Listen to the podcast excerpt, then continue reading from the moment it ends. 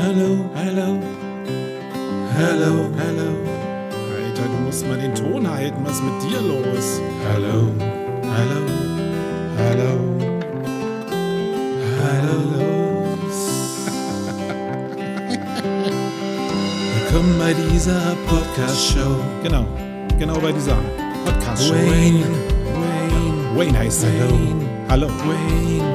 Willkommen bei Marco Podcast Show.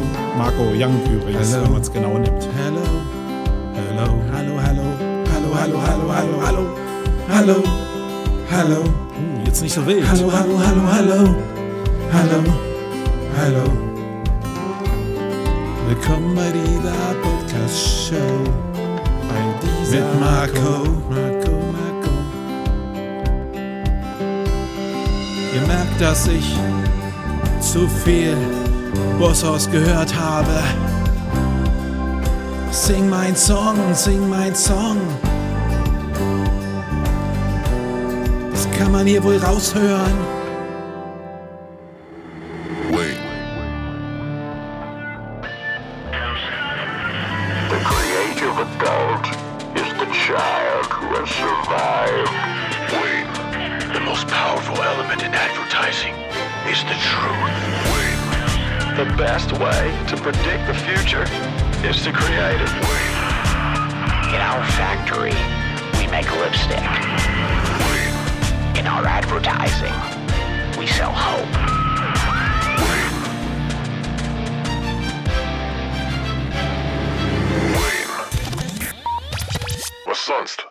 Was sonst? Hallo und herzlich willkommen zur Ausgabe Nummer Doppel 1, also der 11 von Wayne, dem Human Marketing Podcast, ähm, hier auf Sumago. Mein Name ist Marco Young, das habt ihr in dem Intro ja schon gehört und ich bin der Host in dieser Ausgabe wieder. Gibt ja gar keinen anderen, hier gibt ja nur mich. Ja, warum mache ich immer dieses komische Intro? Ja, im Kern, weil ich Spaß daran habe. Ich habe ja hier so ein bisschen Equipment in meiner Podcast-Ecke und ich habe wirklich Spaß daran, mit den Effekten so ein bisschen zu spielen und mit den Soundspuren ein bisschen zu spielen, einfach ein bisschen was zu machen was so lebhaft ist. Und in dem Fall war es so eine Anlehnung, wie ihr es in dem Track schon gehört habt, an Boss Hoss. Die habe ich nämlich in den letzten Wochen äh, mir ziemlich oft angeguckt auf dem Fernsehsender Vox bei Sing My Song mit Xavier Naidoo. Ähm, war ich ziemlich oft dabei und fand das auch ziemlich cool, was diese beiden äh, Rockabilly-Typen da machen und wie sie das so verbinden und welche Aura und wie nett die irgendwie sind, so als Menschen. Ähm, das finde ich schon beeindruckend. Aber es gab natürlich schon zwei Staffeln davor von Sing My Song und das hat noch ein bisschen was mit ja, Zusammenstellung der Leute zu tun. Ähm, ich glaube, in der letzten Ausgabe war dieser Lederhosen. Ähm, Typ da mit bei, Gavalier oder wie der heißt. Ähm, und das finde ich ziemlich anstrengend, da dieses ähm, Pseudo-Schlager-Zeug in Lederhosen, was so ein bisschen an Rock angelehnt ist. Und dann neige ich dazu, mal auch ziemlich schnell abzuschalten. Sorry, ich weiß nicht, wie es euch geht. Ich äh, musste abschalten. In dieser Ausgabe war aber Nena mit bei, da war der Babsänger mit bei, da waren Boss Hoss mit bei, da waren äh, Annette Lucian mit bei. Ähm, nicht, dass ich die alle super mag, aber ich fand die Zusammenstellung einfach unheimlich spannend und es sind sehr viele Leute dabei gewesen, die entweder was Neues machen, wie Seven zum Beispiel auch, ähm, aber auch Leute, die mich mein 47-jähriges Leben jetzt schon begleitet haben. Und deswegen hat es mich persönlich angesprochen. Und ich finde es einfach toll, wenn wir jetzt wieder auf Bosshaus zurückkommen, was diese beiden Country-Jungs da irgendwie aus diesen, aus den Songs machen und wie modern sie sie darstellen. Und ich finde sie auch beide wirklich auch als Menschen irgendwie nett. Ich glaube, die verstehen sich da auch nicht großartig. Und deswegen haben die irgendwie mein Herz bekommen. Und das führte jetzt dazu, dass ich dieses Intro jetzt gemacht habe. Hat nichts mit Online-Marketing zu tun, aber was mit Human Marketing hat äh, zu tun, weil es genau ja über diese Trigger auch geht. Also man sollte natürlich so sein, wie man ist. Ich rede ja mal davon, authentisches Marketing zu machen. Dazu gehört natürlich ein bisschen, gerade wenn du so im Personal Branding drin bist, dass du auch so bist, wie du bist. Und dass man dir vor allen Dingen abnimmt, dass du so bist, wie du bist. Und dass natürlich dieser Charakter, den du da ähm, hast, dass der bei einer großen Zielgruppe eben auch irgendwie eine Resonanz findet. Wenn du immer das Arschloch sein willst, dann ähm, hat das natürlich auch eine Abnehmerschaft, aber du bist natürlich immer das Arschloch, so wie der Lamni, Lam, Lambi, ähm, der da jetzt hier beim Let's Dance irgendwie mitmacht, der immer irgendwie der Oberkritiker ist.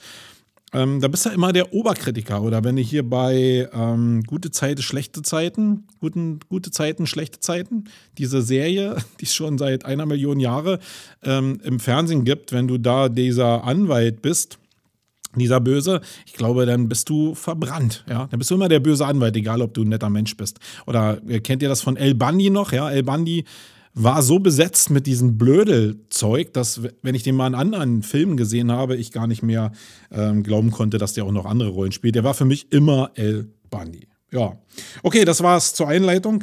Lasst uns mal so ein bisschen Housekeeping erstmal machen. Das habe ich in den letzten Folgen so ein bisschen schleifen lassen, obwohl ihr ja Kommentare schreibt. Zwar nicht so mega üppig, aber ihr schreibt welche. Ähm, es bildet sich langsam wieder so ein harter, harter Kern an Zuhörerschaft aus und da will ich drauf eingehen. Deswegen will ich hier in dieser Ausgabe wieder mit dem Housekeeping anfangen, weil wir eben was haben. Und äh, wir fangen nicht einfach so an.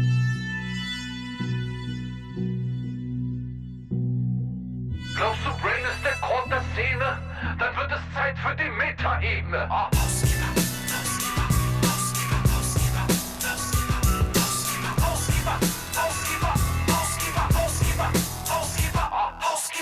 Ja, äh, Housekeeper.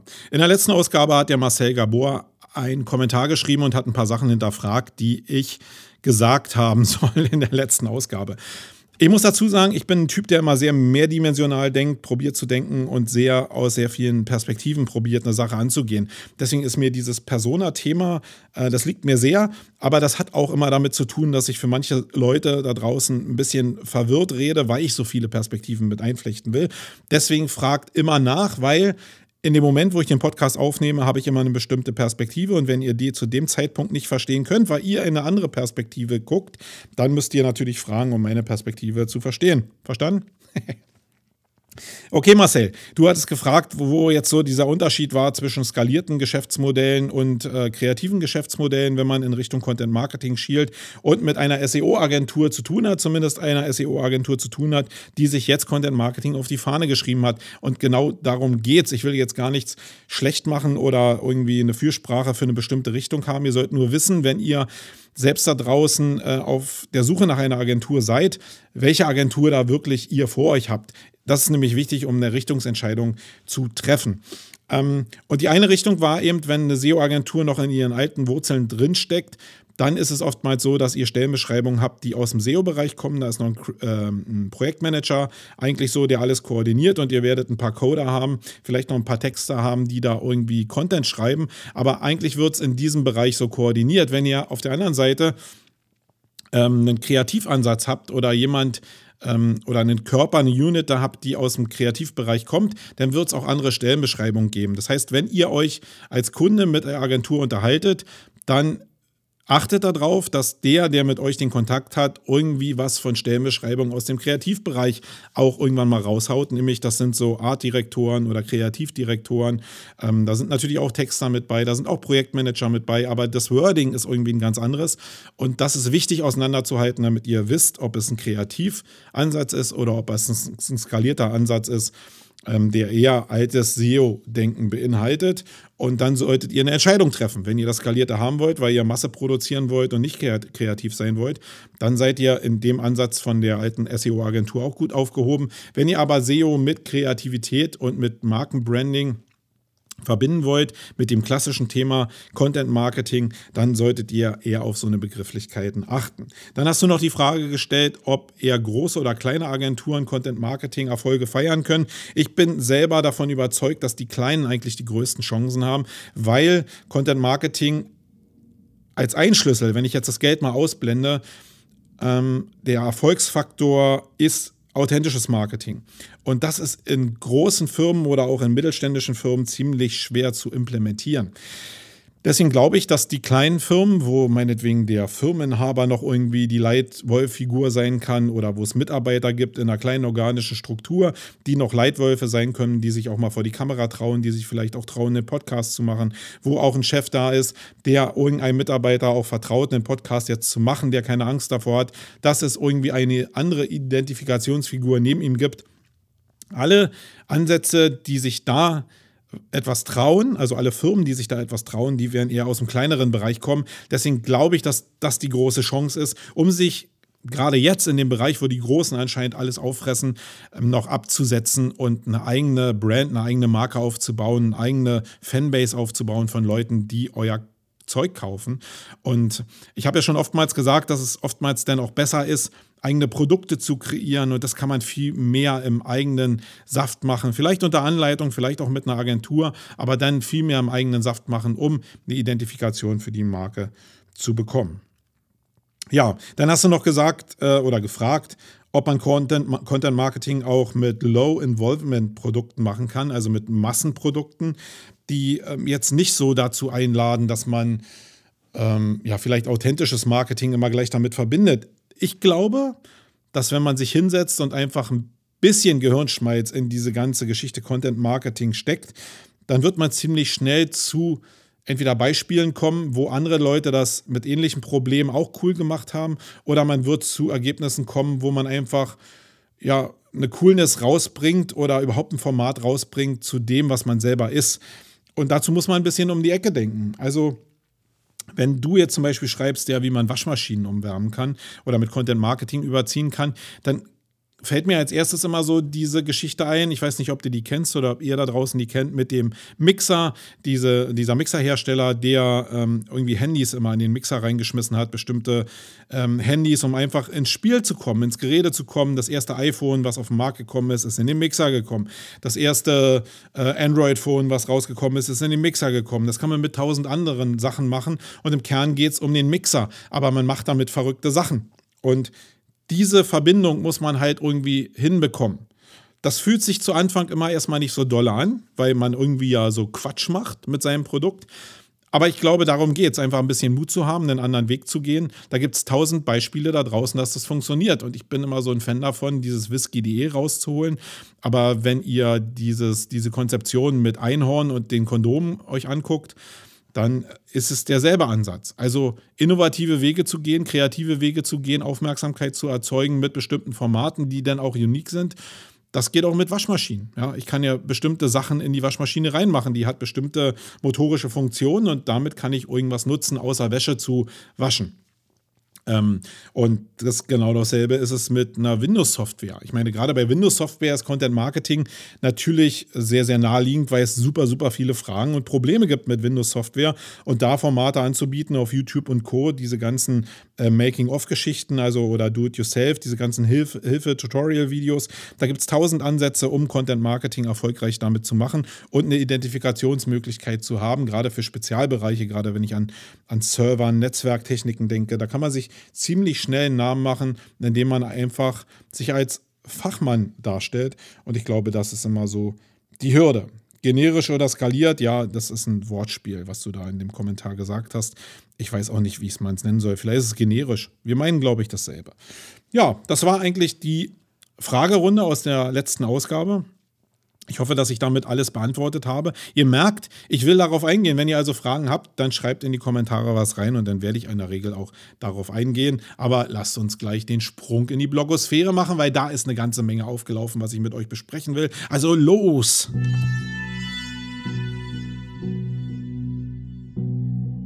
Coole Sets aus der Blogosphäre, angerührt für die Legionäre. Oh.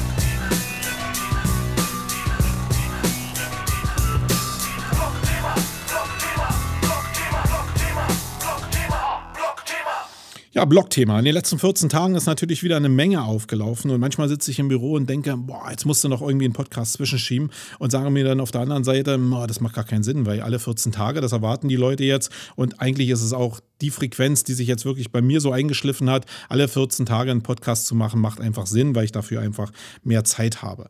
Ja, Dadurch sind es viele News geworden und die erste News, die mich auch persönlich am meisten beschäftigt, ist der Verkauf von SEO United. Ich denke, ihr habt es mitbekommen, wenn ihr euch in dem Umfeld von SEO so ein bisschen tummelt oder wenn ihr jahrelange Be Begleiter schon von, diesen, von dieser Szene auch seid, vielleicht von mir seid. Ähm, SEO United ist wirklich so das erste, der, das erste Blog gewesen und das erste Portal vielleicht auch gewesen zum Bereich Suchmaschinenoptimierung, ähm, was der Heiner und der Konstantin da aufgebaut haben. Eigentlich Heiner im Schwerpunkt. Das ist wirklich cool gewesen. Also es gab immer die neuesten News, wenn man irgendwie was wissen wollte, wo irgendwie was irgendjemand gesagt hat oder irgendeiner publiziert hat, dann ist man zu SEO United gegangen. Wenn man ähm, irgendwie mal eine Frage hatte zu irgendwelchen ähm, zu irgendwelchen Wörtern oder für irgendwelchen Schwierigkeiten, die es im SEO gab, dann haben die Jungs ein Tutorial aufgebaut oder einen Wiki aufgebaut oder irgendwas, wo man seinen Wissenshunger immer stillen konnte. Und es sind eben, wie gesagt, immer News durchgelaufen und man konnte mit den Leuten auch, mit Heiner und Konstantin, immer super reden, weil sie wirklich Teil der Szene waren und auch Spaß daran hatten. Und das ist jetzt irgendwie weg. Also für mich ist so ein bisschen jetzt ein Begleiter.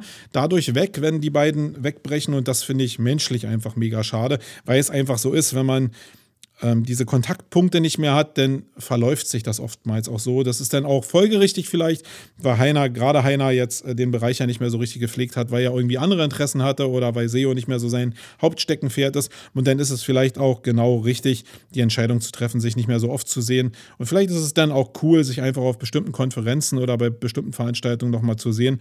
Und dann hat man auch mehr ähm, zum Erzählen.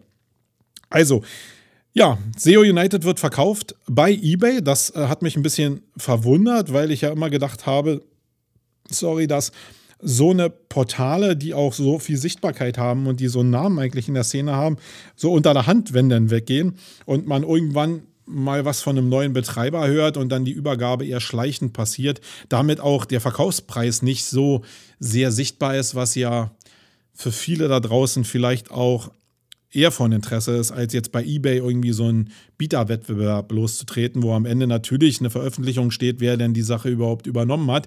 Das hätte ich jetzt nicht so erwartet. Andererseits haben wir es ja von Basic Thinking seinerzeit gesehen, dass das eben auch eine sinnvolle Alternative ist, die aber nicht dazu geführt hat, dass damals so viel äh, Geld bei rumgekommen ist, zumindest nicht so viel, wie erwartet wurde.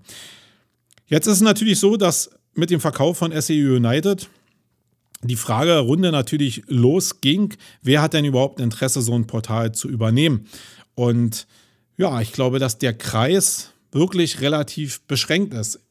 Man konnte in den Beschreibungen äh, auf eBay jetzt ja sehen, dass ähm, das äh, SEO United 5000 Euro im Monat umsetzt, glaube ich, wenn ich es richtig gesehen habe. Das ist also, sind also die Einnahmen. Bei dem Kostenapparat, den ich jetzt selbst mir so da reindichten kann, ähm, ist das fast in real. Also ich würde jetzt mal sagen, was braucht man für so einen Betrieb von so einem Portal, wenn man seine eigenen Personalkosten jetzt nicht einrechnen würde? Äh, vielleicht 500 Euro im Maximum, würde ich jetzt mal sagen. Der Rest sind dann irgendwie ja Personalkosten, die man so sich selbst anrechnen kann. Dann bleiben eigentlich für einen selbst immer noch 4.500 Euro übrig. Das ist wenn man das als One-Man-Show weiter betreibt, natürlich eine ganze Menge Geld. Und das wäre eine Option, dieses Portal für einen gewissen Betrag zu übernehmen. Wenn ich jetzt 4.500 nehme und ein Jahr mir jetzt mal nehmen würde, dann sind das ähm, 45.000 Euro. Hm, also mal 12 wäre jetzt ein bisschen mehr, vielleicht 50.000, ein bisschen drüber. Äh, ich erspare mir jetzt mal das Rechnen. Auf jeden Fall ähm, 50.000 und mehr, wenn man jetzt zwei Jahre nimmt, vielleicht 100.000. Das ist auch aktuell der Stand, der für die Auktion gerade geboten wird, nämlich wir sind bei 50.000 Euro. Komischerweise ist das bei eBay gleich nach Eröffnung der Auktion ziemlich schnell heiß hergegangen und hängt jetzt so bei 50.000. Entweder wollte jemand einen Merker setzen oder ich will ja nichts Böses vermuten. Das sieht auch so ein bisschen aus, als ob vielleicht irgendein Familienangehöriger oder guter Bekannter irgendwie einfach mal so eine Marke gesetzt hat, um den Preis einfach so fiktiv nach oben zu treiben ich war früher mal lange bei eBay unterwegs, auch als Powerseller. Und deswegen habe ich da so ein bisschen vielleicht noch ein gestörtes Verhältnis zu eBay an sich. Äh, ich will da keinem was unterstellen, aber ich finde es schon komisch, dass es zu Anfang so schnell gegangen ist. Das fand ich ein bisschen scary. Aber jetzt ist es bei 50.000 Euro. Das wäre jetzt so irgendwie die Einnahmensituation für eine One-Man-Show äh, für ein Jahr. Ich gehe mal davon aus, wenn es jetzt bei 50.000 steht, wird es nachher am Ende, ich glaube, es läuft noch Jetzt müsste es noch so sechs Tage noch laufen. Das heißt also irgendwie zum Wochenende, ich glaube, da enden immer so die äh, Auktionen, äh, werden wir so irgendwie im Bereich 100.000 Euro landen, also im Bereich vielleicht von zweijährigen Einnahmen. Die Frage ist nur, wer kann sich das leisten? Ich glaube, dass es da draußen viel, also wenig Freelancer gibt oder One-Man-Shows, die sich jetzt 100.000 leisten können, um so ein Apparat zu übernehmen ob da jetzt wirklich zwangsläufig jemand zur Bank gehen würde und einen Kredit dafür aufnehmen würde, das wage ich jetzt auch mal zu bezweifeln. Das heißt, ich glaube, wenn es wirklich um 50.000 bis 100.000 Euro geht, sind die SEO-Agenturen da draußen eigentlich die erste Anlaufstelle. Und da muss ich sagen, ist es vielleicht auch nicht ganz so einfach, weil natürlich Rankings da sind zu bestimmten Sachen, die kann ich ziemlich schnell umbrennen und damit mir Leads vielleicht ähm, aggregieren über ähm, das Portal. Es ist aber natürlich auch so, dass es noch eine Agentursuche gibt und wenn ich den Teil wegschneide, was über die Agentursuche vielleicht verdient wurde, weil da so ein Eintrag, ich glaube, 150 Euro gekostet hat im Jahr, dann fällt von den 5000 Euro erstmal auch ziemlich schnell was weg. Das heißt, von dem Geschäftsmodell ist auch was weg. Wenn ich für die SEO-Agentur jetzt wirklich ein Portal suche, um jetzt diese Inhalte wirklich zu pflegen, neu aufzubauen und für meinen eigenen Brand auszuschmücken, dann muss ich schon damit rechnen, dass ich wenigstens eine Volltagsstelle ähm, da einstelle, jemand, der texten kann. Das heißt, ich bin auf jeden Fall erstmal so bei, ja, würde ich jetzt mal schätzen, bei 25.000 bis 35.000 brutto im Jahr, die ich für die Stelle ausgeben muss. Eher vielleicht noch mehr oder eher vielleicht noch mit dem Gedanken, zwei Stellen da rein zu investieren die sich wirklich darum kümmern, da jetzt wirklich wertvolle Inhalte weiterhin zu publizieren. Ich glaube, das ist eine angebrachte Rechnung. Und dann weiß ich nicht, ob sich das noch so rechnet grundsätzlich. Ich habe mir damals ja auch immer so ein bisschen die, die, die Agentursuche angeguckt, war im Laufe der Zeit auch selbst mal da vertreten und war jetzt irgendwie nicht so der Meinung, dass die richtig großen Leads, also die, die richtig Kohle bringen, äh, jetzt über SEO United gekommen sind, weil vielleicht auch da eher so kleine Webmaster Hilfe suchen und nicht die großen Brands, die dann vielleicht sowieso eher in die Agentur gehen und gar nicht über den Bereich SEO United kommen, weil das sind ja eher so Bereiche, wo, wo man auch, auch selbst was machen will. Und die großen Budgets laufen ja immer mit dem Hintergrund, dass andere was machen sollen. Und wenn man das halt so nimmt, und denkt, dass man die großen Leads darüber nicht generieren kann, dann bin ich eher skeptisch, was den Kaufpreis anbelangt. Und ich bin sehr gespannt, was da passieren wird. Dennoch glaube ich, dass wir am Ende so zwischen 60 und 70.000 Euro landen werden, einfach weil es jemand geben wird, der dieses Stück haben will und der sich das auch auf die Fahnen schreiben will und diese Rankings auch haben will, egal welche Vision dahinter steht. Ähm, ihr könnt gerne eure Tipps dazu mal hier unten in die Kommentare schreiben, würde mich mal interessieren, was ihr denkt, wo es am Ende endet. Ich gönne denen jede Summe. Ich finde es eigentlich für, aus meiner Sicht ähm, wirklich schade, dass die beiden so dann aus der äh, aus meinem Blickwinkel verschwinden werden. Und ja, das war das zu SEO United. So, der zweite Bereich dreht sich um jemanden, der auch schon lange Zeit Mitglied der SEO-Szene ist oder ja, man wird ja nicht Mitglied der SEO-Szene, sondern er ist halt Teil der Community. Und äh, ich spreche von Martin Missfeld, der mich auch schon seit boah, gefühlten zehn Jahren mindestens begleitet in dieser Welt. Und der hat einen Blogpost geschrieben zu einer Sammelseite, die in der Wikipedia anscheinend existiert, wo Leute, die aus dem SEO-Umfeld kommen oder die äh, aus dem Affiliate-Umfeld kommen, wirklich namentlich genannt sind mit ihren Projekten. Diese Liste soll, diese Sammelseite soll dazu führen, dass die Moderatoren darauf gucken können und dann sagen können, okay, wenn Leute mit diesem Namen irgendwas einstellen als Beitrag, dann könnt ihr die irgendwie gleich kicken, rausschmeißen, weil das sind sowieso nur SEOs oder Leute, die ähm, im Internet Geld verdienen wollen. Dass sich der Martin in seinem Blogpost darüber aufregt, kann ich gut nachvollziehen. Erstens natürlich, weil er mit seinem Echtnamen genannt wird und damit in, in doch schon so geblacklistet wird und äh, jetzt so einen Marker hat in Richtung ja, Geld verdienen im Internet, was per se ja überhaupt gar nicht, ja, wer verdient denn kein Geld im Internet, muss ich mal jetzt mal fragen. Gut, die Wikipedia vielleicht nicht, aber die finanzieren sich über Spenden und ist das jetzt irgendwie ehrenhafter? Ich weiß nicht, ich glaube, Martin gehört immer noch wirklich zu denen, Menschen, die sich im Bereich SEO wirklich maximal viel Mühe geben, die aber natürlich probieren, das, was in SEO möglich ist, für ihre Projekte zu implementieren. Und das ist überhaupt nicht ähm, ja, böse gemeint, sondern ähm, er nutzt einfach die Marketingwege, die da sind. Und ich glaube, das ist ein gutes Recht. Dadurch auf so eine Liste zu kommen, ist, glaube ich, äh, falsch. Er selbst hat es begraben, muss ich sagen. Ich weiß gar nicht, ob ich so schnell klein beigegeben hätte, auf so einer Liste zu stehen. Selbst wenn die Seite jetzt selbst äh, im Google-Index nicht drin ist und man mit dem Namen jetzt vielleicht nicht geblacklistet auftaucht, ist es ja trotzdem so, dass da so eine gewisse Brandmarkung dahinter hängt und die würde ich mir vielleicht nicht so gefallen lassen. Andererseits kann ich seinen Weg einfach auch verstehen und das ist halt wirklich die Tatsache, dass man sich mit so einen Baustellen einfach aufhalten kann und die unheimlich viel Zeit kosten und man zum Anwalt vielleicht rennen muss, irgendwie eine Kommunikation startet, das kostet auch Geld. Ähm, das macht vielleicht am Ende des Tages überhaupt gar keinen Sinn, weil was passiert eigentlich? Ähm, er ist jetzt von anderen darauf hingewiesen worden, dass es diese Seite gibt. Die gab es vielleicht schon seit ewigen Jahren und er hat eigentlich so seinen Stiefel gemacht und da hat es ihn ja auch nicht gejuckt. Und wenn man diese Tatsache jetzt mal nimmt, neben der persönlichen Eitelkeit, die vielleicht, vielleicht verletzt wurde, dann gibt es eigentlich auch nichts, woran man sich so lange festhalten muss. Weil es hat ja vorher funktioniert und dann wird es danach auch funktionieren. Es hat vorher keinen geschert. Es hat. Äh, es wird jetzt danach auch keinen scheren. Die einzige Tatsache, die vielleicht da ist, dass ich jetzt keinen Link mehr in der Wikipedia bekomme. Aber das ist, glaube ich, auch nicht mehr so relevant, muss man sagen. Äh, es ist immer noch cool, einen zu bekommen, aber es gibt ganz viele andere Links da draußen, die eine ähnliche Wirkung haben wie die Wikipedia, vielleicht sogar nicht noch eine bessere. Und sich darauf zu stürzen, ist dann vielleicht sowieso der bessere Weg. Vom Verständnis der Wikipedia verstehe ich es auch weiterhin nicht, weil ich glaube, dass dieses Stigmatisieren vom Bereich SEO einfach wirklich nicht mehr der Welt da draußen entspricht und diese möchte gern Regulierer, die es da im Hintergrund gibt, ähm, diesen Freigeist, den ihr da vertritt, den gibt es schon lange nicht mehr. Es gibt schon lange eine Marktradikalisierung. Und wenn ich jetzt alle Bereiche auf euren Seiten mal durchgehen würde, dann ist, glaube ich, 80, 90 Prozent sind immer mit irgendwelchen Commercials durchsetzt. Und das ist Teil unseres Wirtschaftssystems. Und daran zu rütteln, ohne eine feste Grundlage, da sowas wie ähm, Judgment Day zu machen für irgendwelche Leute, finde ich schon ein ziemlich krasses Ding. Lest euch den Post einfach mal von Martin durch. Den konnte ich jetzt nicht eins zu eins hier reproduzieren, aber zumindest soll der Merker erstmal da sein, dass es so eine Listen gibt und guckt mal selber, ob ihr da vielleicht auch draufsteht. Ja, das Thema Nummer drei, was ich gefunden habe, ist mal wieder ein kreatives Thema, also mal weg von SEO. Und zwar habe ich das gefunden auf dem Creative Blog.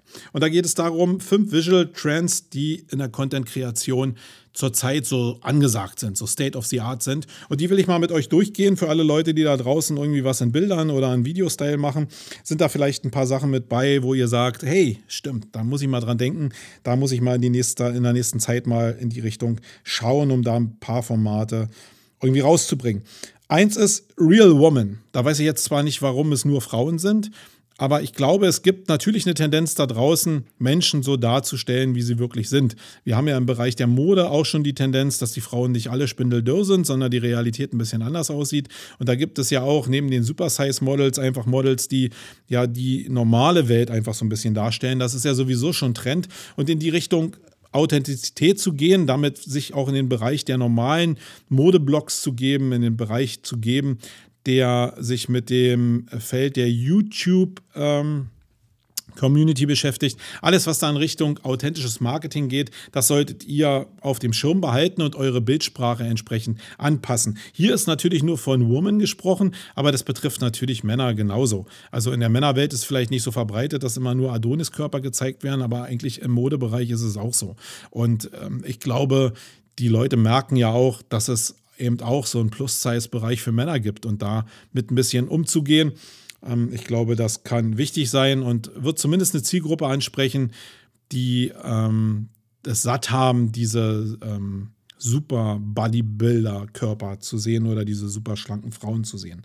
Dann ist ein großes Thema äh, 21st Century Families, also gerade so homosexuelle Beziehungen, freie Partnerschaften. Das sind so Sachen, die ja so State of the Art sind, die auch total trendy sind. Ja, Kindererziehung von äh, zwei Frauen, von zwei Männern. Wie geht das alles? Das sind ja Sachen, die irgendwie hier überhaupt gar kein Tabu mehr in der Gesellschaft sind, was ja auch okay ist. Ähm, und das in die Bildsprache zu packen, das fängt einen bestimmten Trend ein, zumindest. Ob ihr selbst dazu steht, darum geht es gar nicht. Es gibt den Trend. Und diesen Trend in der Bildsprache irgendwie aufzunehmen, das macht vielleicht für euch Sinn.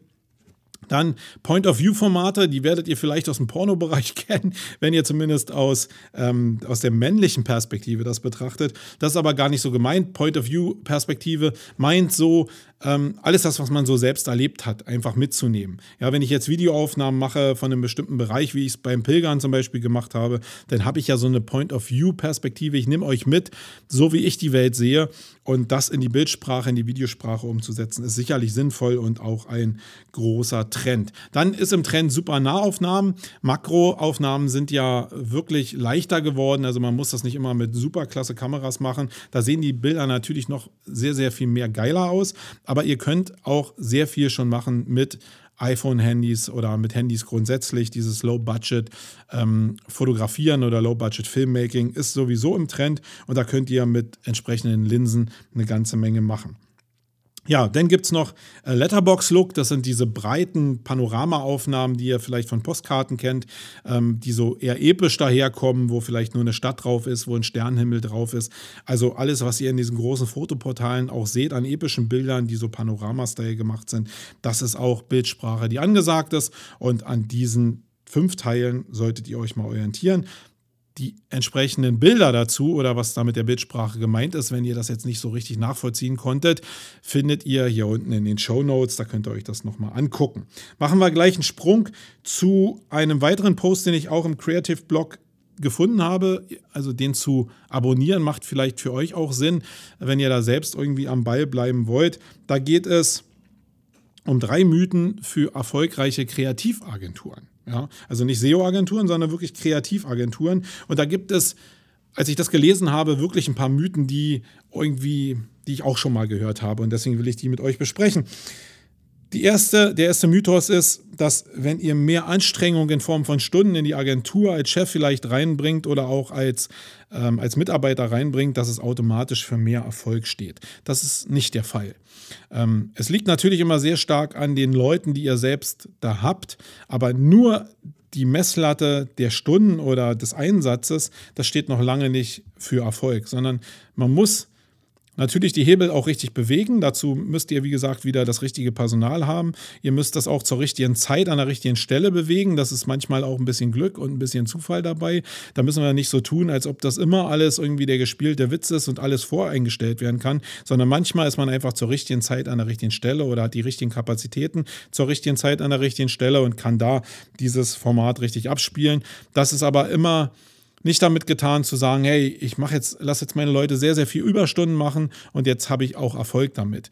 Ähm, wenn es in Richtung Wahrnehmung geht, würde ich diesen Mythos vielleicht durchbrechen. Wenn ihr sehr, sehr viel Kraft darin investiert, nach außen wahrnehmbar zu sein und dann vielleicht auch coole Formate ausprägen könnt, dann würde ich vielleicht sogar sagen, ist der Erfolg eigentlich vorprogrammiert. Wenn ihr das aber nicht so habt und einfach nur in eurer Agentur sitzt und einfach irgendwas ja, macht, was keiner sieht, dann ist es schwierig, dann steht das überhaupt nicht für Erfolg, nach meiner Erfahrung zumindest. Dann ähm, gibt es so eine Konstellation, dass wenn mehr Artdirektoren in einer Agentur sind, und da sind wir jetzt wieder in dem Bereich der Kreativ- und Werbeagenturen, Werbewelt, ähm, dass wenn mehr Artdirektoren da sind, dass es automatisch mehr Kreation gibt. Nein, ist auch nicht so, weil es wieder natürlich daran hängt, welche Artdirektoren ich da habe, in welche Richtung die schielen, wie, wie, kreativ die sind, wie die Kunden wirklich auf der anderen Seite ticken, wie leistungsfähig ich da wirklich bin.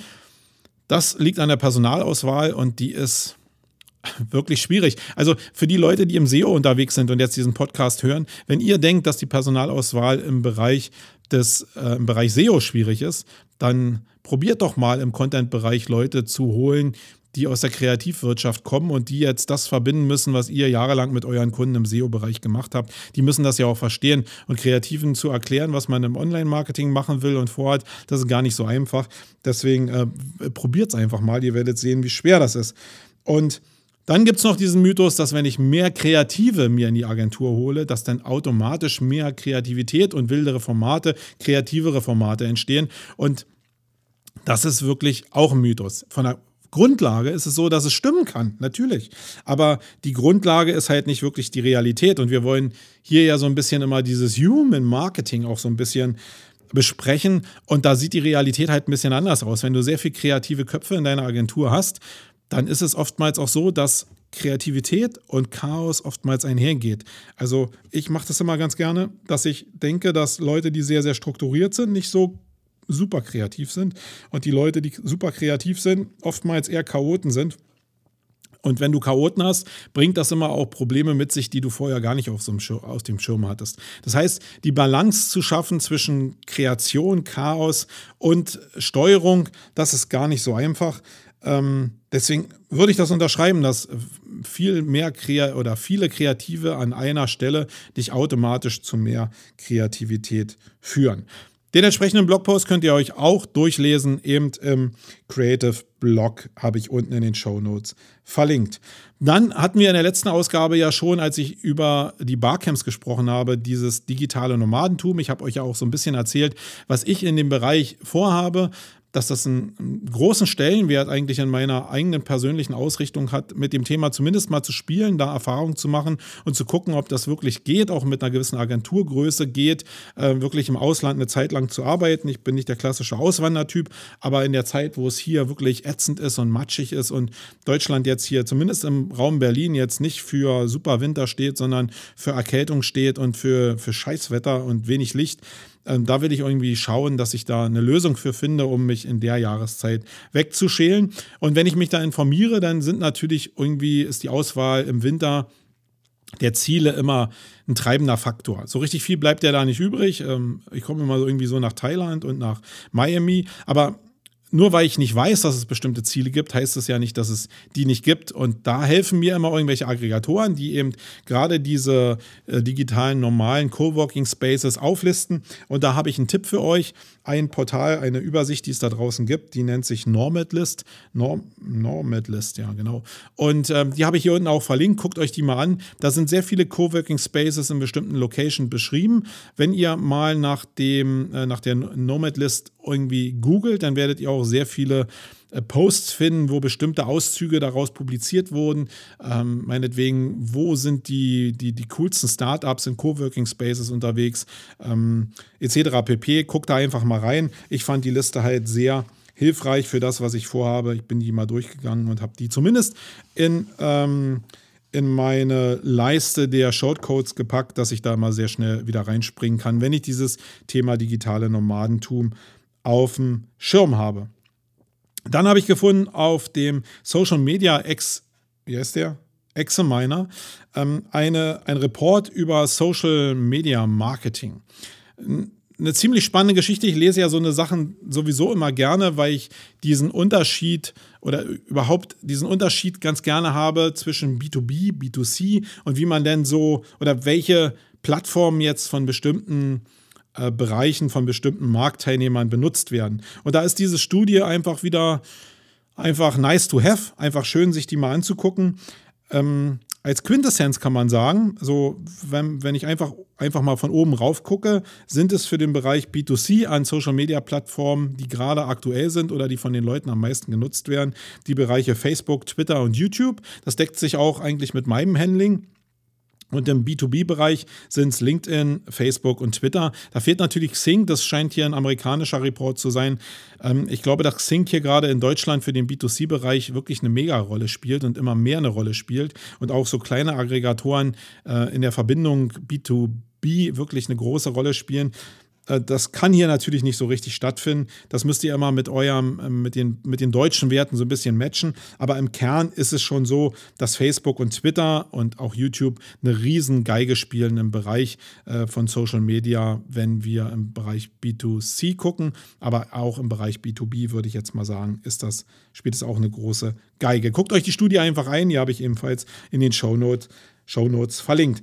Dann hat Google eine neue PageSpeed-Oberfläche an den Start gebracht. Ihr kanntet sicherlich die PageSpeed-Module schon zu Genüge, wenn ihr euch mit SEO oder wenn ihr euch mit den technischen Skills von Websites beschäftigt, ähm, wenn ihr euch damit beschäftigt habt. Da ist es jetzt so, dass manche Sachen einfach nochmal schöner gemacht werden.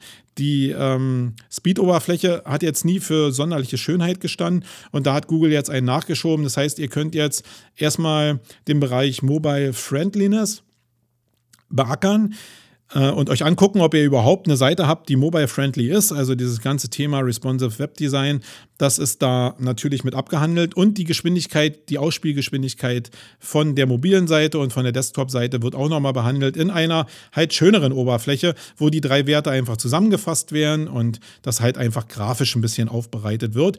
Da sind wir auch wieder im Bereich Content Marketing drin, die Aufbereitung von bestimmten Tools und Werten, um die hinterher vielleicht auch ein bisschen besser ausschlachten zu können, um vielleicht Publikationen zu kriegen, wo die Sachen halt ein bisschen auch mit Freshness verbunden wären, also in Form von Webdesign oder vielleicht auch grundsätzlich mit der Engine, dass jetzt zum Beispiel ähm, auf den Displays der Handys, die eben auch ähm, nicht im normalen Layout gehalten sind, sondern ein bisschen schräg gehalten sind, auch perspektivisch gehalten sind, dass die da eingeblendet sind. Das sind so ein paar Sachen, die halt auffallen und ich glaube, da geht der Weg auch hin, im, im Bereich Content Marketing einfach Sachen ein bisschen aufzuhübschen, schöner zu machen und nicht nur auf die technischen Skills zu achten. Ähm, ich glaube, da ist es ein schönes Beispiel für. Probiert einfach die Oberfläche mal aus. Wenn ihr mit PageSpeed schon vertraut seid, dann werden die Werte sich jetzt nicht unterscheiden, wobei ich jetzt ein paar Tests gemacht habe und die Werte doch unterschiedlich waren. Also mal so um zwei, drei Punkte haben die sich unterschieden. Könnt ihr mal eure Erfahrungen einfach hier in die Blogpost reinhämmern, ob ihr da auch einen Unterschied seht. Wenn da ein Unterschied wirklich da ist, würde es ja dafür sprechen, dass die Berechnungs- äh, Grundlage auch eine andere ist. Und dann wäre es natürlich wieder ein bisschen interessanter. Ich bin jetzt wirklich blind davon ausgegangen, dass einfach nur diese zwei ähm, Parameter, diese zwei Bereiche zusammengelegt wurden, nämlich PageSpeed, Mobile und Desktop und der Bereich Mobile Friendliness, äh, Friendliness, dass die zusammengelegt wurden. Schreibt eure Erfahrung einfach mal unten rein. Dann habe ich einen Blogpost gefunden, der von dem Mal Roth geschrieben wurde auf Kammern Rossi. Ähm, da geht es natürlich wieder um Content Marketing. Der Mael schreibt eine ganze Menge cooles Zeug zum Thema Content Marketing. Auch eine Menge Zeug, was mich wirklich auch oftmals begeistert, weil er da ein bisschen so denkt wie ich. Ähm, nicht so diese Welle von, von ähm, von äh, Strategie abreitet, sondern wirklich auch ein bisschen Practice Doing mit drin hat. Und das mag ich natürlich sehr, weil ich eben wirklich daran glaube, dass die Formatfindung extrem wichtig ist, um überhaupt im Bereich Content Marketing irgendwie Fuß zu fassen. Und er hat in diesem Blogpost eben davon geschrieben, dass Pilotprojekte extrem wichtig sind im Bereich Content Marketing, um überhaupt das in die Unternehmensspitze reinzubringen. Und Pilotprojekte sind natürlich ein Schlachtschiff. Die muss man, wenn man irgendwo hingeht in eine Beratung, und das ist auch meine Erfahrung, und mit Content Marketing anfängt, dann ist es oftmals so, dass die ähm, Chefs natürlich was davon gehört haben. Die haben alle gemerkt, dass Content Marketing irgendwie gerade Trendthema ist, State of the Art ist, dass da irgendwie die goldenen Nuggets vergeben werden. Und das ist natürlich für die auch schwierig, da Nein zu sagen, sondern sie wollen in das Thema rein, aber sie kriegen eine ganze Menge geliefert an Formaten und an Möglichkeiten. Alles ist natürlich möglich, aber alles fühlt sich für die nicht so richtig gut an, weil natürlich gerade authentisches Marketing und oftmals sind die Beispiele halt authentisches Marketing, die die muss man erstmal sehen. Also in welche Richtung geht das und wie fühlt sich das dann an? Und dazu ist es schon wichtig, ein Projekt anzulegen. Ganz wichtig ist dabei, dass man auch einen Entscheider hat, der dann sagt, okay, ich gebe euch einfach mal 10.000 Euro, äh, macht die und die Formate, über die haben wir uns in einem Workshop unterhalten und dafür möchte ich einfach mal sehen, was ihr produzieren könnt und in welche Richtung sich das alles entwickeln könnte, ohne dass die einzelnen Content-Formate wirklich ausgeliefert werden, sondern dass die einfach gemacht werden, erstellt werden in, der, in dem bestimmten Corporate Design, ähm, mit der bestimmten Corporate Identity und dann gucken, wie man damit rausgeht und vielleicht intern mit, diesem, mit dieser Projektarbeit einfach Formate findet, die zu der Marke passen oder zu einem selbst auch passen, wenn es eine kleinere Firma ist. Und das ist wichtig. Ich bin ein Verfechter davon, äh, wirklich diese Projektarbeit zu machen und ich finde es sehr, sehr cool, dass er hier mit diesem Blogpost auch in dieselbe Richtung schielt. Er nennt es halt äh, Pilotprojekte. Ich habe das so noch nie benannt, aber ich glaube, gerade für große Marken ist es eine schöne Bezeichnung und die Marke, also diese Bezeichnung werde ich mir auch so ja, selbst auf die Stirn meißeln, weil ich glaube, dass mit Pilotprojekten da draußen in den Agenturen oder in den großen Firmen gerade ähm, viel mehr Leute was anfangen können, als wenn du einfach von Formatbildung redest. Ähm, das geht, wenn du direkt an der Entscheidungsebene dran bist, vielleicht ganz gut, aber wenn du nur eine Zwischeninstanz drin hast, dann ist es oftmals vielleicht vom Wording schwierig und da ist sein Wording einfach besser. Ja, nächstes Thema ist äh, ein Thema, das hatten wir auch die letzten Jahre schon, das ist aber ähm, immer wieder interessant.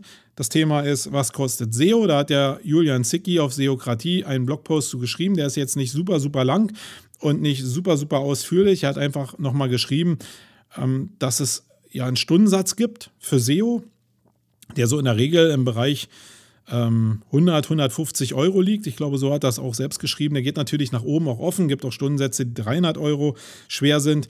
Ähm, das ist immer so eine Sache, was natürlich für Autoritäten dahinter stehen und äh, ob es Leute gibt, die auch 300 Euro für jemand bezahlen. Das ist nun mal freie Marktwirtschaft und äh, wenn es Leute gibt, die das bezahlen, dann ist der auch so viel wert, keine Frage. Äh, guck da einfach mal rein. Ich werde ja selbst, und deswegen ist das Thema für mich einfach nochmal interessant gewesen, auf der SEOCom im November, da gibt es übrigens jetzt gerade hier laufen, glaube ich, die letzten 14 Tage für den Early Bird Preis. Guckt einfach da mal bei der SEOCom vorbei, wenn ihr da Interesse daran habt. Da werde ich einen Vortrag halten zum Thema, was kostet SEO und werde das relativ umfassend beleuchten, damit Leute, die sich für den Bereich interessieren, einfach mal eine Vorstellung haben, wie sich das wirklich zusammensetzt und gerade auch in Anlehnung, was jeder Dateibereich kostet und auch in Anlehnung, was das kostet, wenn SEO-Agenturen Content Marketing anbieten. Das ist ja nochmal so eine eigene Sache. Da kommen wir vielleicht genau in dieses Feld ran, was ich hier mit skaliert und nicht skaliert beschrieben habe.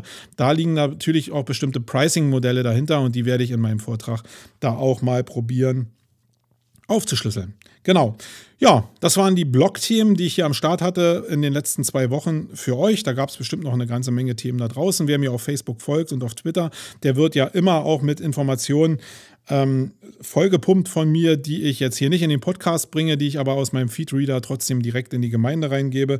Wenn euch diese Themen hier gefallen haben, dann gefallen euch vielleicht die Themen in Facebook und Twitter auch.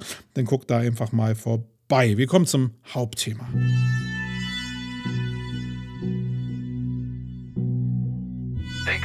Eine Daisy Cutter.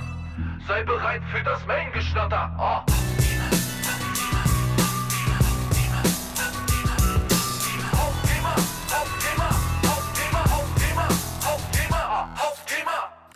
So, ihr könnt es ja natürlich nicht sehen, aber es ist Dienstag. Ich nehme die Show mal am Dienstag auf, damit ich sie am Mittwoch dann senden kann. Dann habe ich immer vormittags noch ein bisschen Zeit, die Shownotes zu schreiben und zu korrigieren. Und ähm, ja, ich überlege mal die ganzen 14 Tage, was kann ich dann eigentlich für ein Thema bringen. Und manchmal suche ich mir ein Thema aus und das, was ich dann in meinem Feedreader Feed lese, Gott, wenn man so lange spricht, ist irgendwie Zungenlähmung angesagt. Äh, Das, was ich dann da finde, ist oftmals so, dass es meine Pläne einfach so durcheinander schmeißt und ich mir einfach ein neues Thema rausgreifen muss. Und in diesem Fall war es auch so. Ich hatte mir eigentlich schon ein Thema vorgelegt und dann kam der Sonntag und die Tatsache, dass Systrix seinen Sichtbarkeitsindex in der Bewertung ein bisschen verändert hat. So verändert hat, dass zumindest viele SEOs darüber diskutiert haben, ob diese Veränderung jetzt eine gewisse Auswirkung hat, ob der Sichtbarkeitsindex dann von gerade von Systrix dann noch welchen Wert hat, Fragezeichen. Und weil da so eine heftige Diskussion drüber entstanden ist, habe ich gedacht, okay, nehme ich mir das Thema einfach mal raus und probiere das so ein bisschen zu beackern. Ich gehe jetzt mal einfach davon aus, dass ihr wisst, dass der Sichtbarkeitsindex von allen Tools, die sowas anbieten, ein Querschnitt von einem gewissen Keyword-Set ist. Ähm, in der Kombination mit Suchvolumen und CPCs. Daraus wird eine Wertigkeit errechnet, die ähm, visualisieren soll, wie sichtbar denn eine Domain im Internet allgemein vertreten ist in dem getrackten Keyword-Set. Das hat immer ein paar Ausreißer natürlich, weil in diesem getrackten Keyword-Set natürlich nicht immer alle Keywords mit drin sein können. Aber da das Keyword-Set immer in Teilen zumindest aktualisiert wird, neue Keywords eingefügt werden, manche wieder wegfallen und das einen gewissen Durchlauf gibt und natürlich ein Set drin ist von Keywords, die allgemein für Sichtbarkeit stehen, also wo man stattfinden muss, um in dem allgemeinen Netz irgendwie eine Wahrnehmung zu erfahren, glaube ich, taugt der Wert eigentlich über die letzten Jahre, zumindest um eine allgemeine Entwicklung darstellen zu können.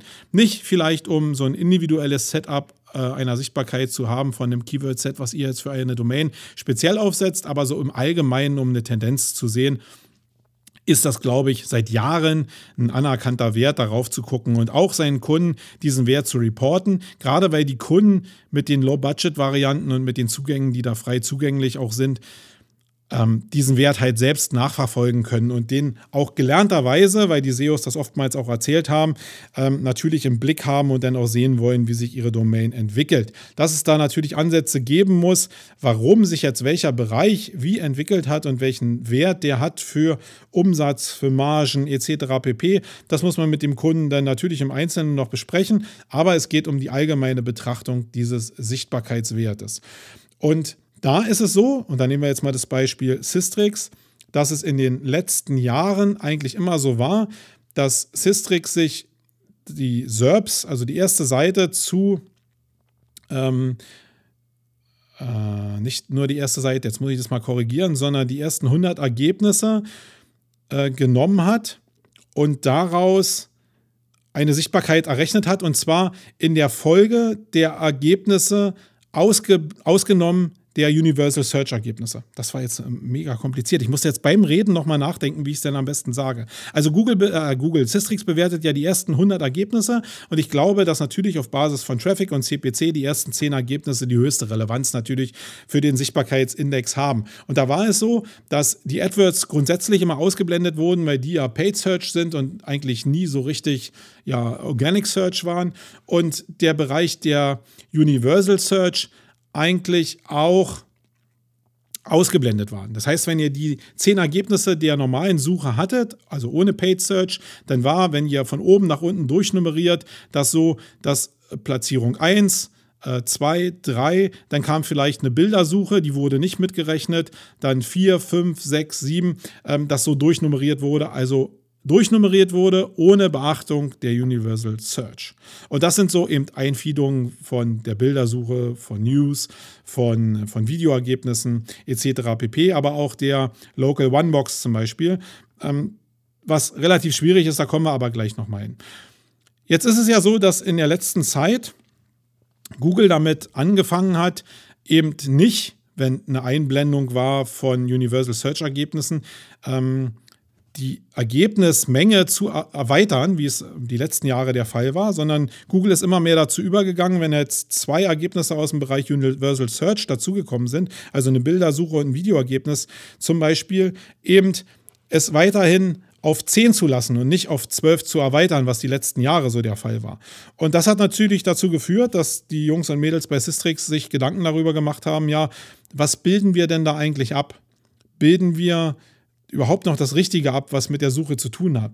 Und eins ist ja richtig, es gibt im Bereich der organischen Suche halt mehrere Indizes, nämlich den Bereich der normalen Suche, den Bereich der Bildersuche, den Bereich der ähm, Videosuche, den Bereich der News.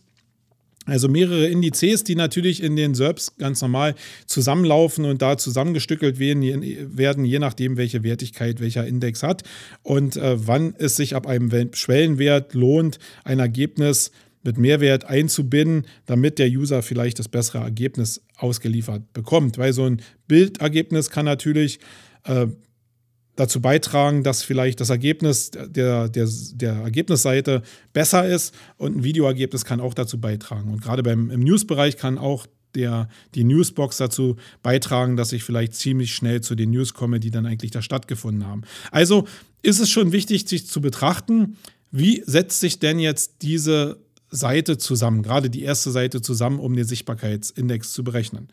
Und da ist es jetzt neuerdings so, dass Systrix umgeschwenkt ist und der Realität geschuldet gesagt hat, okay, es gibt zehn Ergebnisse, wenn da jetzt eine Bildersuche mit drin ist und da taucht jetzt die zu bewertende Domain auf, dann nehme ich diese Platzierung ja, aber ich lagere sie aus auf eine fiktive Domain. Das heißt, sie wird nicht eingerechnet in die Berechnung des Sichtbarkeitsindexes, äh, sondern fließt in eine fiktive Domain ein und die Stelle dahinter, die kriegt dann meinetwegen eine, eine Positionierung mehr. Das heißt, wenn wir mal davon ausgehen, dass wir die ersten fünf Platzierungen haben, um das mal zu visualisieren, ähm, da haben wir eins organisches Ergebnis, zwei organisches Ergebnis, drei organisches Ergebnis, dann kommt die Bildersuche, die wäre ja sonst kein Ergebnis und vier wäre jetzt dann das nächste Ergebnis. Jetzt ist es so, weil die Bildersuche mitbewertet wird, wäre die Bildersuche Position 4 und das nächste Ergebnis wäre 5.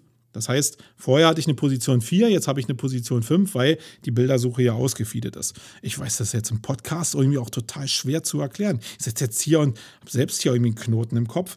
Ich hoffe, ihr könnt es nachvollziehen. Guckt euch einfach mal die Seite an, die ich dazu verlinkt habe. Systrix hat ja da auch einen entsprechenden, entsprechenden Beitrag zu geschrieben und auch beim SEO-Portal gab es einen Beitrag. Wenn ihr da ein Bild zu seht, dann ist es oftmals besser. Da ist gerade der Bereich Nordsee rausgepickt worden, den ich als extrem schwierig erachte ähm, als Beispiel, damit ihr einfach die Wertigkeit mal seht. Ähm, Jetzt sind ja natürlich mehrere Lager entstanden, das habe ich vorhin ja beschrieben. Die einen haben gesagt, okay, eigentlich geht es darum, jeden Index einzeln zu betrachten. Und ähm, wenn ich halt für die normale organische Suche optimiere, dann darf mich eigentlich nicht interessieren, was die Bildersuche überhaupt ausmacht, sondern ich probiere das geilste Ergebnis in der normalen Suche zu bekommen und äh, für die Bildersuche eben auch das geilste Ergebnis zu bekommen, ohne darauf zu schielen, ob es eine Einbindung direkt gibt oder nicht, sondern ich probiere eigentlich in der Bildersuche so geil wie möglich zu ranken und dann wird es schon klappen mit den Einbindungen auch in die normalen SERPs. Also jeden Index für sich zu betrachten, das ist eine Sache, die der Jens Fauldraht da draußen zum Beispiel propagandiert und damit hat er natürlich völlig recht. Auf der anderen Seite ist es aber so, dass die Argumentation von Systrix ich auch nachvollziehen kann, weil natürlich das, was die User sehen, wirklich das Abbild von dem ist, wie Suche sich eigentlich darstellt. Ähm, ich muss sagen, dass ich dieses Thema jetzt irgendwie, für mich war es relativ eingeschliffen und eigentlich hat es immer dieselben Resultate gehabt, egal ob ich jetzt sowas beachtet habe oder nicht, weil die Universal Search Einbindung ähm, ja eigentlich immer ja, gleichgesetzt waren, egal in welchen Index ich jetzt reingeguckt habe. Ähm, bei Systrix war es halt immer so, dass die Universal Search Ergebnisse nicht mitberechnet wurden und ja, das wusste man und die Bildersuche hat man irgendwie separat gemacht. Dadurch hat sich sowas wie eine Routine eingeschliffen und ich muss ehrlicherweise sagen, hab ich, ich habe mir persönlich nicht so sehr viel Gedanken darüber gemacht, wie sich das jetzt eigentlich zusammensetzt, sondern das sind so Automatismen, die entstehen. Und durch die Diskussion, die jetzt entstanden ist, äh, habe ich mir noch natürlich, natürlich tiefer Gedanken gemacht zu dem Thema. Und das erste Problem, was ich sehe, ist dieses Nordsee-Beispiel. Ähm, ich habe mir das noch mal angeguckt und habe da alleine schon drei Auslieferungsvarianten gehabt. Also einmal mit zehn Ergebnissen ohne Local One Box. Und äh, das Beispiel finde ich einfach cool, weil Nordsee halt vielleicht für die Nordsee steht, aber eben auch Google die Assoziation machen kann und denken kann, hey, hier geht es ja um das Restaurant Nordsee. Und in dem Fall ist es so, dass ich mehrmals die Suche durchgeführt habe und einmal keine Local One Box drin hatte, wo das Restaurant drin war. Da hatte ich wirklich zehn Ergebnisse. Dann hatte ich einmal Nordsee eingegeben und hatte zwölf Ergebnisse mit der One Box. Und ich hatte aber auch dass, nee, zehn Ergebnisse, sorry, mit der Onebox und ich hatte aber auch Ergebnisse, wo ich äh, sieben Ergebnisse nur hatte, äh, inklusive Onebox, wo also die Ergebnisse in der Onebox noch als Stellen mitgezählt wurden. Wenn es denn so ist, dass die Menge eben nicht auf zehn äh, dargestellt wird für ähm, den Sichtbarkeitsindex, dann stelle ich mir natürlich die Frage, ähm, wo ist überhaupt die Wertigkeitsberechnung? Also eine, ein Ranking, egal welches, auf der ersten Seite des Suchergebnisses hat für mich natürlich einen Sichtbarkeitswert. Das ist halt da und damit sichtbar. Das würde ja diesem Wort einfach entsprechen. Wenn ich aber zwölf Ergebnisse ausgebe und die sind jetzt auf Seite 1 und ich kann mich jetzt so nicht, da müsst ihr mich korrigieren, ich kann mich nicht erinnern, dass auf, der, auf den Sichtbarkeitswerten jetzt ausgewertet wird, auf welcher Seite jetzt das ausgeliefert wird. Dann stelle ich mir natürlich die Frage, dass die Position 12 vielleicht auf der ersten Seite stattfindet oder vielleicht auch nach der Berechnung auf der zweiten Seite stattfindet. Und wenn dieser Break da irgendwie nicht dokumentiert wird, dann weiß ich auch zum Beispiel nicht, wie die, Chon die Chancenberechnung als separates Tool in der Systrix Toolbox bewertet wird. Ähm, ihr merkt, da entstehen also noch eine ganze Menge Fragen. Und ähm, vielleicht denkt der eine oder andere jetzt, äh, was labert der Young da, ist doch eigentlich total klar. Ich sehe die Unterscheidung jetzt mehr so in unseren täglichen, täglichen Tracking-Tools, weil wir da ausgeliefert bekommen. Ist das jetzt eine, ein Ergebnis auf der Seite 1 oder auf der Seite 2? Ähm, und da habe ich ehrlich gesagt aber auch die Überschneidung nicht. Aber gerade jetzt, wo ich dieses Nordsee-Thema angeschnitten habe, wurde mir irgendwie bewusst, dass es eben verschiedene Ausspielvarianten gibt, die ja irgendwie dem Sichtbarkeitsindex auch alle irgendwie gerecht werden können. Und ihr merkt schon, das Thema ist sehr sehr, sehr schwierig und ich werde auch noch ein paar Tage und Wochen vielleicht brauchen, um das selbst für mich aufzuarbeiten. Da könnt ihr mir gerne bei helfen, weil ich finde das gar, nicht so schlimm da irgendwie zu sagen, ich hinterfrage mal ein paar Sachen ein bisschen detaillierter. Ich habe eigentlich so gerade im Rückschluss immer mehr festgestellt, dass alle irgendwie diese Fragezeichen im Kopf haben. Und natürlich will man sich immer so als Experte darstellen. Aber hier geht es um Human Marketing. Das heißt auch um Ehrlichkeit in diesem Business. Und natürlich habe ich viele Sachen so global auf dem Schirm, ähm, aber wenn es denn in, ins Detail geht, dann muss ich mir die Sachen auch nochmal angucken, gerade wenn die dann so speziell auch mit Änderungen verbunden sind.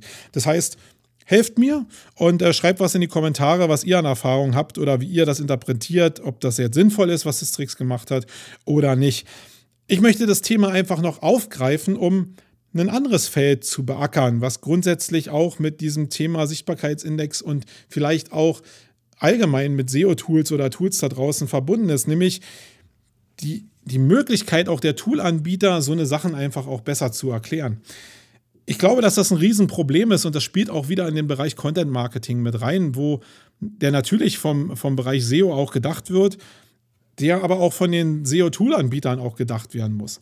Das, was ich halt sehe, und das habe ich in, der Vor in einer der vorigen Ausgaben von Wayne schon mal besprochen, ist, dass die Tools immer, immer komplexer werden. Also nicht jetzt von den Funktionen, da tut sich ja Systrix eigentlich noch hervor, die Sache relativ einfach zu halten, aber gerade was die, ähm, was die Komplexität von bestimmten Ausprägungsformen oder von bestimmten speziellen Trackingformen anbelangt, wird es halt immer komplexer. Und jetzt gibt es natürlich den einen Bereich, der natürlich mir als Agentur auch zugutekommt, dass ich sage, okay, ich probiere mich jetzt in dem Bereich so weit wie möglich einzufummeln und jetzt Speziallösungen anzubieten, die jetzt der normale Kunde jetzt nicht so irgendwie im Detail nachvollziehen kann oder die ihn sehr viel Arbeit kosten würden. Weil das ist genau das, was mein Stundensatz ja irgendwie ausmacht, dass ich, dass ich mich halt anstelle des Kunden damit beschäftige und da eine Reputation in dem Bereich auspräge. Auf der anderen Seite gibt es aber natürlich auch einen Riesenmarkt und ich glaube, das ist sogar der größere Markt, nicht der Enterprise ähm, oder der, der, der, der Bereich der SEO-Agenturen, sondern der Bereich der normalen Webmaster, die einfach für 100 Euro im Monat meinetwegen das Systrix-Tool kaufen, vielleicht noch ein paar Module dazu kaufen und damit dann relativ alleine gelassen werden. Also ihr könnt da natürlich irgendwelche äh, Schulungen machen aber im Kern werdet ihr mit der ganzen Entwicklung, die in dem Toolbereich stattfindet, doch schon relativ alleine gelassen. Es gibt bei Systrix zum Beispiel ein paar Erklärvideos, die bestimmte Grundmuster zeigen, aber so jetzt die Ausprägung, warum jetzt der Index sich jetzt zum Beispiel verändert hat, da war ich schon sehr erschrocken, dass es einfach nur irgendwie einen Changelog gab und auch darauf noch verwiesen wurde, dass es diesen Changelog gab und jetzt eigentlich auf die Parameter gar nicht so richtig verwiesen wurde. Ähm, das kann jetzt natürlich dem geschuldet sein, dass das jetzt ad hoc entstanden ist, weil irgendwie die Idee ad hoc entstanden ist und jetzt ausgerollt wurde.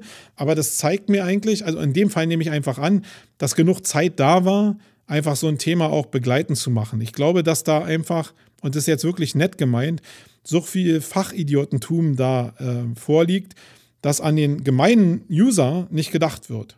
Und wenn ich jetzt das für den Bereich Content Marketing weiterspinne, dann glaube ich, dass da eine Riesenchance für die Toolanbieter einfach da ist, ihre Tools besser zu erklären und da einfach noch viel mehr Content zu anbieten, um für die Leute, die Bock darauf haben, sich zu informieren, einfach auch in der Tiefe die Möglichkeit zu haben, eine Bedienungsanleitung zu benutzen und zu gucken, wie die Sache denn funktioniert. Ähm, ja, vielleicht bin ich auch total auf dem Holzweg und äh, die User-Gruppe der der Webmaster ist eine ganz kleine und eigentlich sind die Agenturen, die, die das Hauptgeld bringen. Ja, dann wäre ich froh, dass mich einer mal aufklärt. Ähm, ich habe da noch eine andere Sicht. Aber ich glaube, ähm, in dem Bereich wird es halt viel, viel zu kompliziert irgendwie. Ja, das ist natürlich cool für unsere Industrie, aber das hat natürlich auch immer die Folge, dass ich das, was ich dem Kunden erklären muss, halt auch nicht mehr an Mann kriege. Und das ist schwierig. Ähm, vielleicht muss am Ende des Tages die Agentur die Arbeit auch machen. Ähm, ja, sagt mir einfach mal eure Meinung. Wie, wie steht ihr dazu?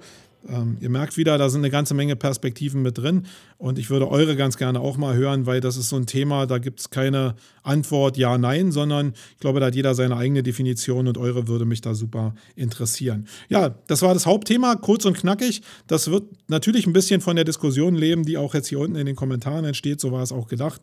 Ähm, ja, wir kommen zum Thema Event-Tipps. Das wird auch, das wird ja, nicht kurz, aber es gibt nur einen Event-Tipp, der mit der Campix zu tun hat. Da haben wir gelauncht und da geht es jetzt gleich drum.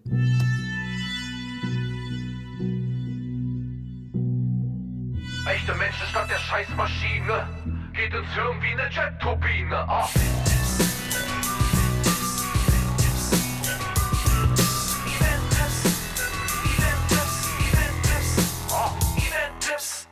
So, in dieser Ausgabe nehme ich mal diesen Bereich Event-Tabs einfach für mich in Anspruch. Event-Tabs. Event-Tipps, Mensch, Young. Nehme ich mal für mich in Anspruch und will ein bisschen was zur Campix Week erzählen. Die haben wir in der letzten Woche gelauncht und der eine oder andere wird sich gedacht haben, oh, da sind die aber relativ früh dran dieses Jahr. Ich glaube, wir sind gar nicht so früh dran, sondern die meisten Veranstaltungen fangen eigentlich gleich nach Beendigung der alten Veranstaltung äh, damit an, die neue Veranstaltung zumindest schon für den Ticketkauf freizugeben und äh, auch schon in die Werbung zu gehen. Ich glaube, da hat sich der Markt gerade im Konferenzgeschäft ziemlich verändert und ähm, wir sind jetzt irgendwie mit zwei Monate Lücke an den Start gegangen und damit sind wir schon eigentlich eher die Ausnahme, muss ich mal sagen.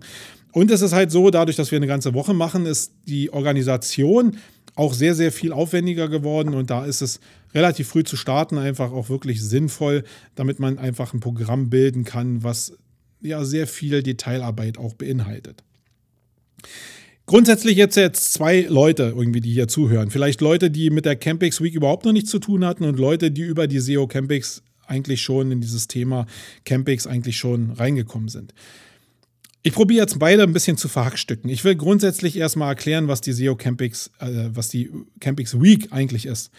Die Campix Week ist der Versuch, eine Woche zu implementieren, die sich grundsätzlich eine Woche mit denselben Menschen um Online-Marketing dreht. Das heißt, die Leute, die da hinkommen für die ganze Woche und da haben nur 100 Leute die Möglichkeit, da hinzukommen, ist wirklich also ein begrenzter Kreis von Leuten.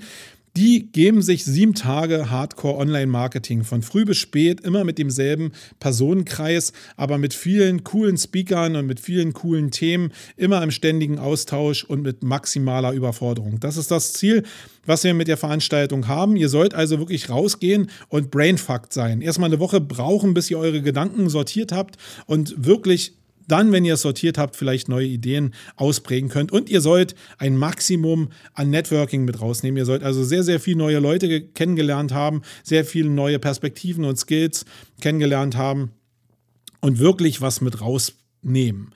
Das ist so ein neuer Ansatz von Marketingkonferenz, die wir uns bei Sumago auf, auf die Schirme geschrieben haben, auf den Schirm geschrieben haben. Und das machen wir jetzt im dritten Jahr. Und wir haben jetzt, und da kommen wir zu der Veränderung im Gegensatz zu den letzten beiden Jahren, wo wir ja die ersten drei Tage Einzelthementage gemacht haben, jetzt ein bisschen was verändert.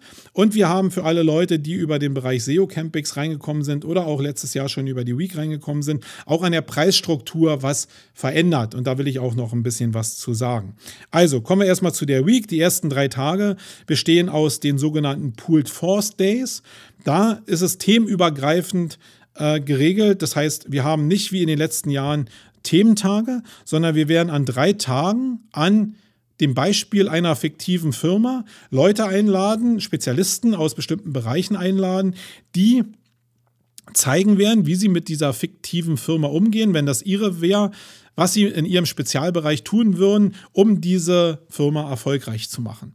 Und ähm, ich glaube, dass es als Ansatz relativ spannend sein kann, zumindest für die Uniqueness, glaube ich, sowas gab es überhaupt noch nicht da draußen, dass man sich wirklich an einem Fiktivprojekt langgehangelt hat, ähm, wo jetzt irgendwie sich jeder vielleicht wiederfinden kann oder wo jeder auch Fragen stellen kann und ein bisschen auch Einfluss darauf nehmen kann, wie sich die Diskussion oder dieser Vortrag oder diese fünf Vorträge, die pro Tag stattfinden werden, auch entwickeln werden. Sowas gab es, glaube ich, in der Form noch nicht. Und da werden große Themen drin sein. Ein Riesenthema wird Vertrieb sein, ein Riesenthema wird E-Mail-Marketing zum Beispiel sein, aber es werden auch weiche Themen dabei sein, wie Personalauswahl, wie Körpersprache, wie Präsentation, ähm, wie ähm, man andere Themen, Human Resourcing und äh, ein, einbauen kann, um seine Firma erfolgreich zu machen, weil ich glaube, dass es am Ende des Tages Marketing auch daraus besteht, viele andere Felder einfach zu beleuchten, zu gucken, was funktioniert dann bei, gerade bei großen Marken und wie kann ich das dann bei mir implementieren an dem Beispiel einer Fiktivfirma. Das wollen wir halt runterbrechen. Und das ist der Ansatz. Das sind also die ersten drei Tage. Danach gibt es zwei Tage Contentix. Das ist ein neues ein neues Markenwort, was wir uns selbst ausgedacht haben. In Anlehnung an die SEO Campings, die am Wochenende stattfindet, äh, wollten wir dieses Spiel mit den Doppel-X einfach beibehalten und haben halt zwei Tage Contentix genannt, wo es sich um Content Marketing dreht. Also das, was wir vorher in fast drei Tagen gehabt haben, Content Marketing fürs Machen, also sehr stark geprägt durch die Formatausprägung. Das wollen wir jetzt in zwei Tagen ein bisschen verdichten und gerade den Schwerpunkt aber eben auch da drin haben, ähm, neben Strategie und neben Seeding eben den Schwerpunkt zu haben, wie kann ich denn Formate erstellen? Wirklich produzieren und worauf muss ich dann achten, wenn ich zu einer Agentur gehe? Wie funktioniert denn das eigentlich? Das ist für mich so die Königsklasse im Content Marketing, Formate zu produzieren, die da zu meiner Marke passen und die eine gewisse Uniqueness haben. Dazu muss ich verstehen, wie denn Formate überhaupt entstehen. Und deswegen werden wir das da machen, weil ich glaube, verstehen geht am besten übers Machen. Ich muss also wissen, wie funktioniert das, wenn so ein Videofilm gemacht wird? Wie funktioniert das, wenn ein Erklärfilm gemacht wird? Wie funktioniert das, wenn bestimmte Arten von Fotoshootings gemacht werden? Wie funktioniert das, wenn bestimmte Content-Teile erstellt werden, die interaktiv meinetwegen funktionieren? Dazu muss ich wissen, wie der Mensch tickt und funktioniert, den ich auf der anderen Seite habe, der mir diese ganzen Formate baut. Oder ich muss funktionieren wie diese Formate. Ich muss äh, verstehen, wie diese Formate funktionieren, damit ich sie selbst erstellen kann. Das sollst du als Learning aus diesem Tag rausnehmen. Und am Wochenende ist dann SEO Campix. Ähm, da geht es um den Bereich SEO, also sehr viele Fragen, die SEOs beschäftigen, würde ich jetzt mal sagen. Ich glaube, da dreht sich jetzt der Container auch bei mir gerade so im Kopf.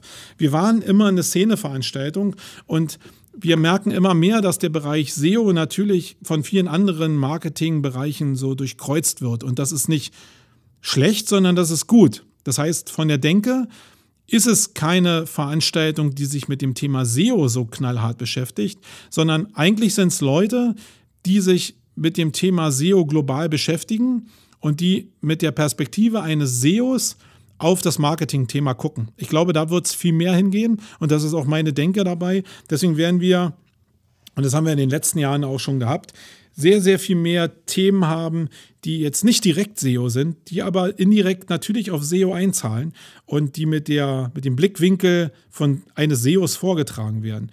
Und das wird natürlich die Sichtweise so ein bisschen verändern auf den ganzen Bereich, auf den ganzen Bereich SEO Campings an sich. Und ich glaube, dass wir damit ganz, ganz gut positioniert sind. Das heißt, es wird Leute geben, die ganz normal zur SEO Campings kommen, ganz normal ähm, zur Contentix kommen. Das sind zwei zweitägige Einzelkonferenzen, wenn man so will. Und es wird die Leute geben, die zur Campix Week kommen, die sich halt das Ganze eine Woche antun und wirklich Menschen kennenlernen wollen und wirklich die maximale Herausforderung suchen. Ich, ich glaube, dass es relativ erfolgreich war in den letzten beiden Jahren. Ich glaube, dass es gut ist, nochmal dieses Konzept nochmal durchzufeilen. Wir haben es jetzt probiert, nochmal ein bisschen nachzujustieren, gerade weil wir mit sehr vielen Teilnehmern in den letzten zwei Jahren gesprochen haben. Und ich glaube, dass das cool werden kann. Also ich glaube wirklich daran, dass wir einen coolen Schritt weitergemacht haben und äh, freue mich da auch drauf. Wenn ihr da Bock drauf habt, ähm, wenn, äh, dann meldet euch an, aber wenn ihr auch Fragen dazu habt, weil ihr nicht ganz verstanden habt, in welche Richtung wir gehen, dann fragt mich einfach. Ihr könnt mich in Facebook oder Twitter oder so ganz einfach erreichen oder ihr ruft einfach bei uns im Büro an. Dann könnt ihr auch direkt mit mir sprechen. Ich bin da überhaupt nicht scheu. Ich erkläre euch gerne das System, weil ich glaube, dass es eine echte Chance ist, euch in eine neue Dimension von Marketing zu katapultieren pultieren. Dann hat es noch eine andere Änderung gegeben, nämlich wir haben das Preissystem für die SEO Campings verändert. Also es hat sich abgekoppelt, ja so eigentlich als Konferenz von dem, was wir mit den anderen oder mit der anderen Konferenz, in dem Fall der Contentix, geplant haben. Es war ja in den letzten Jahren immer so, dass eigentlich alle bezahlen mussten, nämlich den Beitrag von 2,99 und ähm, das war egal, ob ihr jetzt da gesprochen habt oder nicht. Eigentlich ging dieses Konzept ganz gut auf. Es ist ja sehr stark orientiert an dem alten Barcamp-Konzept, wo jeder eigentlich bezahlt und jeder auch was dazu beiträgt, dass äh, auch an Inhalten ähm, was gebracht wird. Aber wir müssen uns einfach auch der, dem normalen Werdegang hingeben und auch erkennen, dass sich die Welt einfach verändert hat. Ähm, die Barcamps sind als Format immer kleiner geworden. Das heißt, es gibt immer mehr Leute da draußen, die gar nicht mehr verstehen, was ist überhaupt ein Barcamp und was ist die Barcamp-Idee eigentlich. Ähm, das immer zu erklären wurde immer schwieriger. Das, was eigentlich gelernt wird da draußen, ist, dass wenn ich zu einer Konferenz komme und ich spreche und ich jetzt wirklich was dazu beitrage und mir Mühe gebe, einen Vortrag zu machen, dass ich dann zumindest umsonst reinkomme. Und das war gerade im Handling, im Gleichklang auch mit der Contentix oder dem, was die Thementage dann waren, immer relativ schwierig rüberzubringen. Und für uns war klar, wir mussten irgendwie das Pricing-Modell irgendwann mal anpassen und an die normalen Begebenheiten, ähm, an die ähm, normalen Begebenheiten nachjustieren faktisch. Und das haben wir gemacht. Das hat zur Folge, dass eigentlich nur für die SEO Campings das Pricing-System anders geworden ist. Das heißt, alle Leute, die jetzt hinkommen und nicht sprechen, zahlen einen Betrag von nicht mehr 2,99, sondern von 4,75. Der ist also deutlich erhöht worden. Dafür kommen alle Speaker, die was zu der Konferenz beitragen, inhaltlich, die also einen Vortrag machen, umsonst rein. Ähm, wir passen uns damit so ein bisschen an den normalen Konferenzzirkus an und äh, tragen dem natürlich auch Rechnung, dass manche Leute sich mehr Mühe geben als andere und wollen die Leute, die nur konsumieren, halt wirklich auch, ähm, ja, die sollen den Anteil dafür bringen, dass diese Konferenz eben auch finanzierbar bleibt. Und deswegen ist es eigentlich nur eine Umschichtung von Budgets. Ähm, eigentlich hat sich für uns nicht so sehr viel geändert, aber für euch ein bisschen was geändert. Ähm, das heißt, vielleicht habt ihr mehr Anreiz jetzt zu sprechen, weil ihr einfach umsonst reinkommt. Aber es werden auch so viele Inhalte da sein, dass es sich auf jeden Fall lohnt, für 4,75 immer noch zwei Tage äh, dabei zu sein. Ich glaube, wir sind da in dem allgemeinen Zirkus der Konferenzen immer noch für zwei Tage ähm, sehr, sehr preiswert.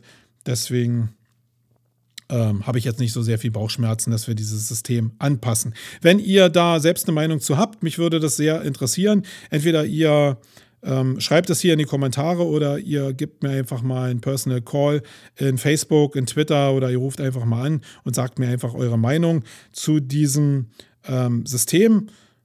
Würde mich einfach mal interessieren, ob wir da auf dem richtigen Weg sind oder auf dem Holzweg sind, was ihr halt denkt. Ich persönlich glaube ja felsenfest, dass wir auf dem richtigen Weg sind, sonst hätte ich es auch nicht gemacht. Aber eure Meinung interessiert mich natürlich trotzdem brennend. Ja, das war's in dieser Ausgabe. Wir sind bei einer Stunde 15. Äh, wenn ich erstmal angefangen habe zu labern, dann wisst ihr selbst, dann gibt es kein Halten mehr. Ich mache aber jetzt hier Ende und drücke auf den Buzzer. Ich bin raus. Wir hören uns in 14 Tagen wieder. Euer Marco Tschüssikowski. Wait.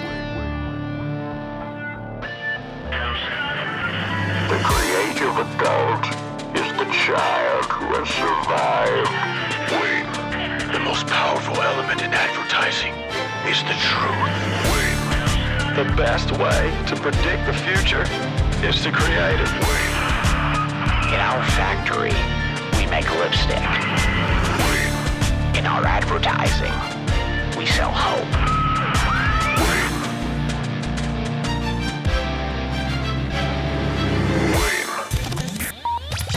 sonst?